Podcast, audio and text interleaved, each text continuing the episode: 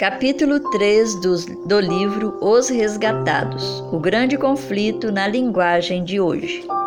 Título: Trevas Espirituais na Igreja Primitiva. O apóstolo Paulo escreveu que, para o dia de Cristo chegar, virá a apostasia, e então será revelado o homem do pecado, o filho da perdição. Este se opõe e se exalta acima de tudo que se chama Deus, ou é objeto de adoração, chegando até a assentar-se no santuário de Deus, proclamando que Ele mesmo é Deus. Além disso, o mistério da iniquidade já está em ação. Segundo Tessalonicenses, capítulo 2, versos 3, 4 e 7. Até mesmo naquela época, o apóstolo identificou erros sendo infiltrados que preparariam o caminho para o papado. Pouco a pouco, o mistério da iniquidade realizou sua obra de engano. Os costumes do paganismo encontraram lugar dentro da igreja cristã, mas foram contidos por um tempo durante as intensas perseguições realizadas pelo paganismo. Quando as perseguições terminaram, o cristianismo se afastou da humilde simplicidade de Cristo e adotou a pompa dos sacerdotes e governantes pagãos. A suposta conversão do imperador Constantino foi motivo de grande alegria. A partir de então, porém, as obras de a obra de corrupção progrediu rapidamente.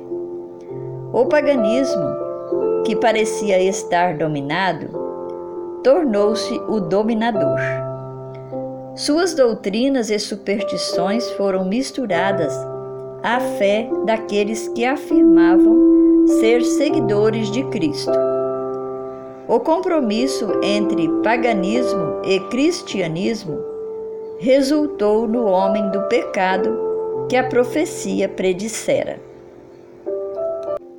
Essa falsa religião é obra-prima de Satanás, um monumento a seus esforços de se assentar no trono para governar a terra de acordo com sua vontade.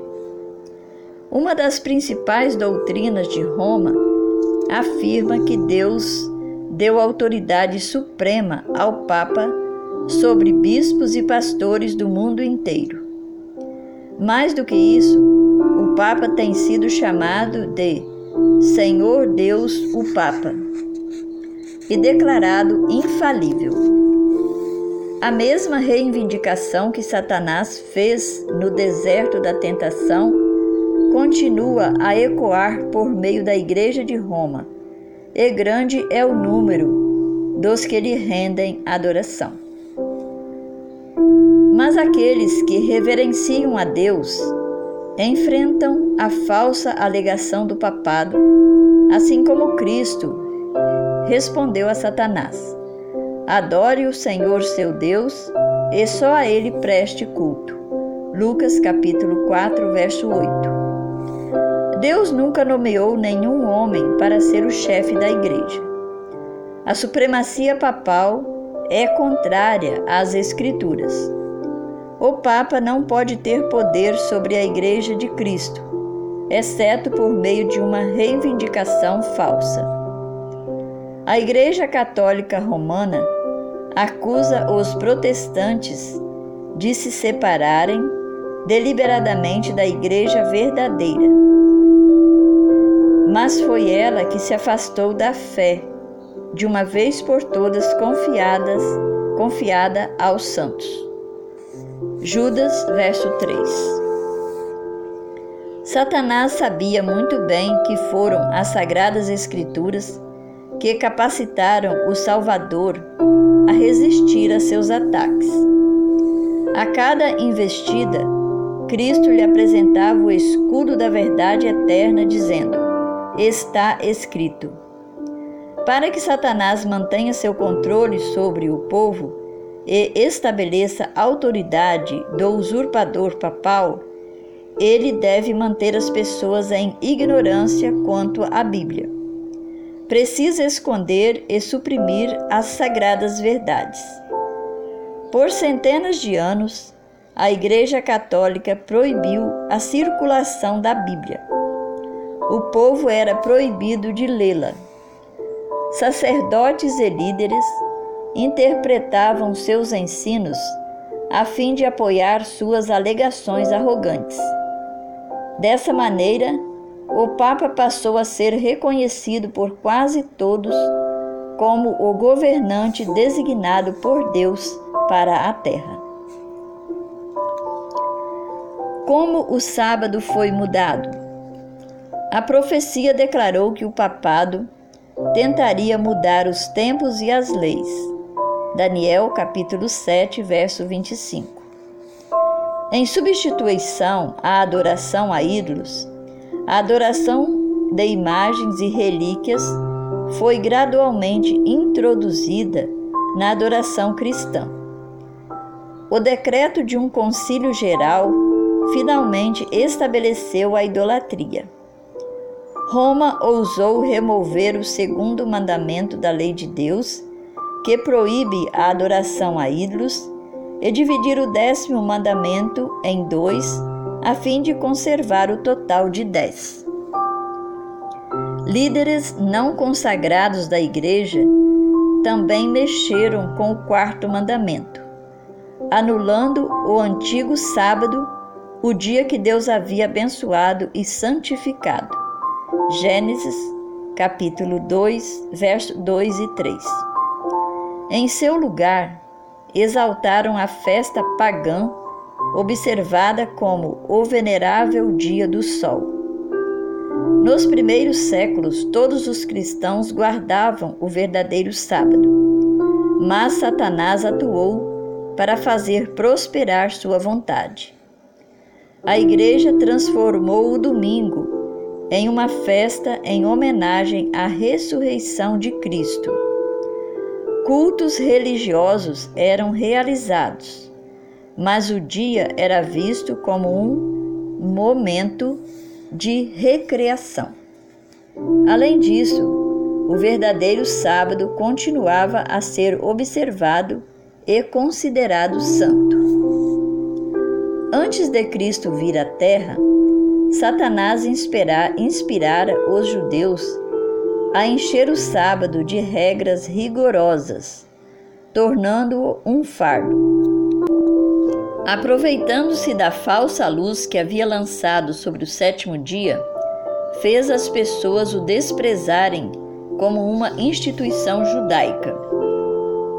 Enquanto os cristãos em geral continuavam a observar o domingo com uma alegre festa, os levou a fazer do sábado um dia de tristeza e melancolia, a fim de demonstrar ódio pelo judaísmo. O imperador Constantino proclamou um decreto transformando o domingo em uma festa pública em todo o Império Romano. O dia do sol era reverenciado por seus súditos pagãos e honrado pelos cristãos. Os bispos da igreja os incentivavam a agir assim.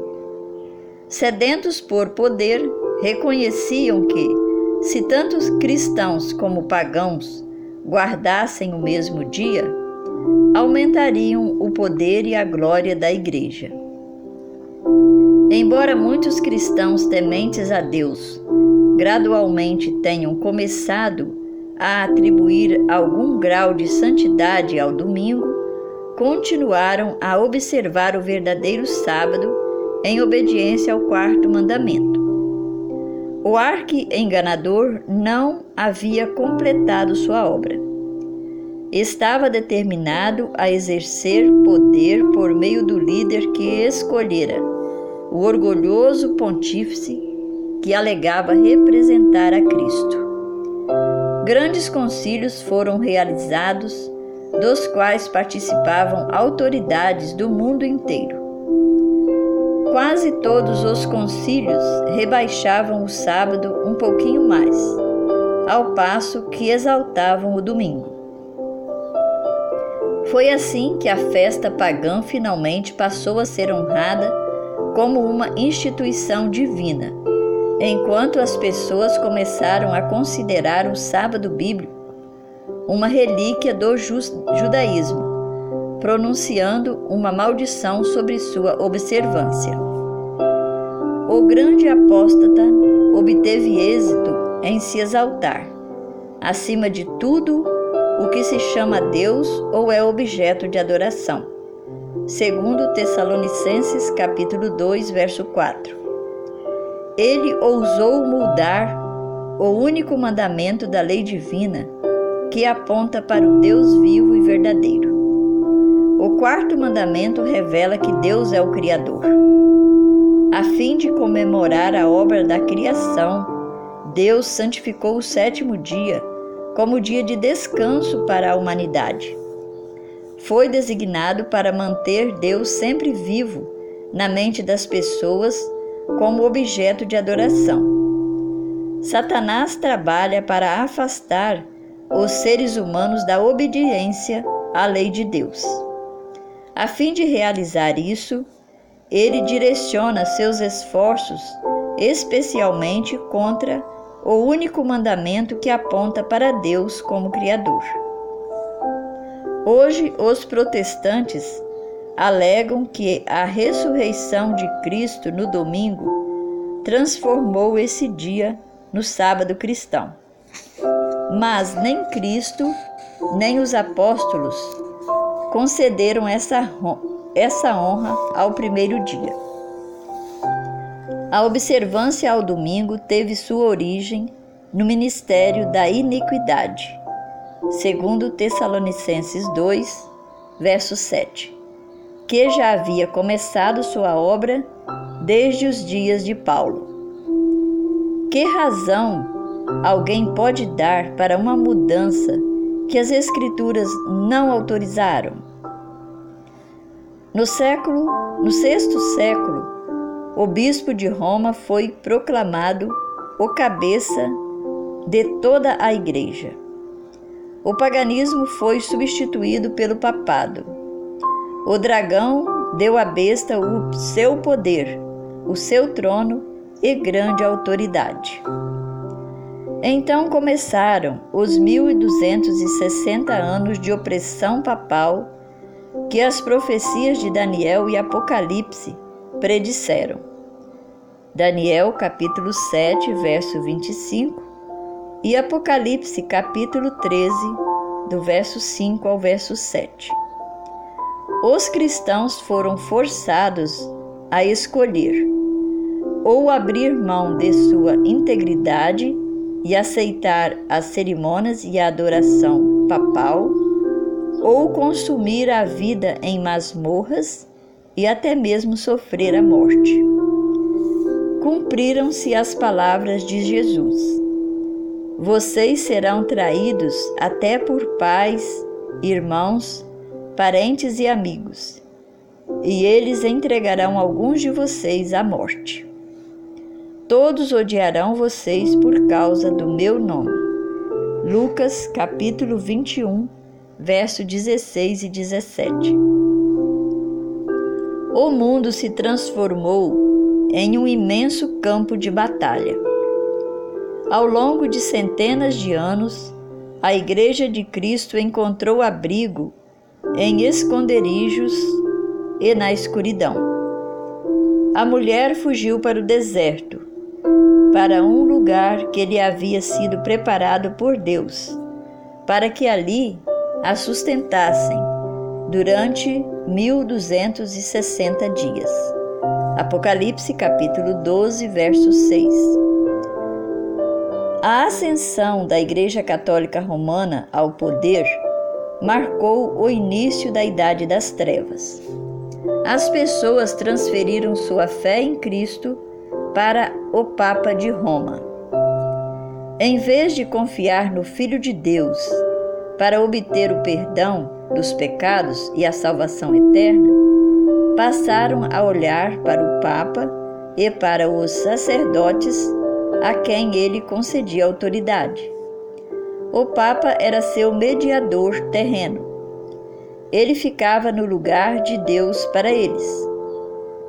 Divergir mesmo que um pouquinho de suas exigências era motivo para castigos severos. Dessa maneira, a mente das pessoas se afastou de Deus para se aproximar de homens infalíveis e cruéis. E mais do que isso, do próprio príncipe das trevas que exercia seu poder por meio deles. Quando seres humanos anulam as Escrituras e passam a se considerar supremos, só podemos esperar fraudes, enganos e mal degradante.